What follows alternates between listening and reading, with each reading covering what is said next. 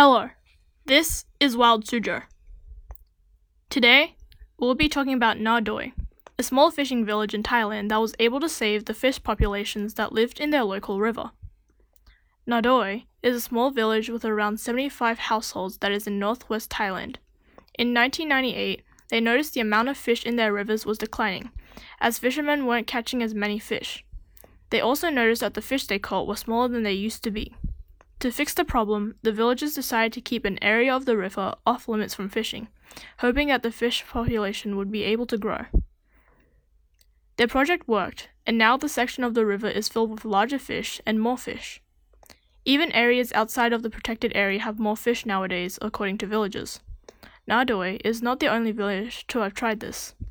Dozens of other villages have decided to try the same thing with similar results. These results show that this tactic could be useful in larger scale conservation of river animals, which are at higher risk than both land and ocean animals.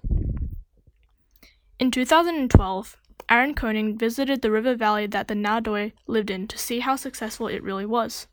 He spent several years visiting other villages in the area and found that the bigger and older reserves were more successful since they had given more time and space for populations to recover. However, even small reserves that were the size of a bathtub were able to help struggling fish populations. For Wild Suzhou, I'm Siana. Thanks for listening and see you next time.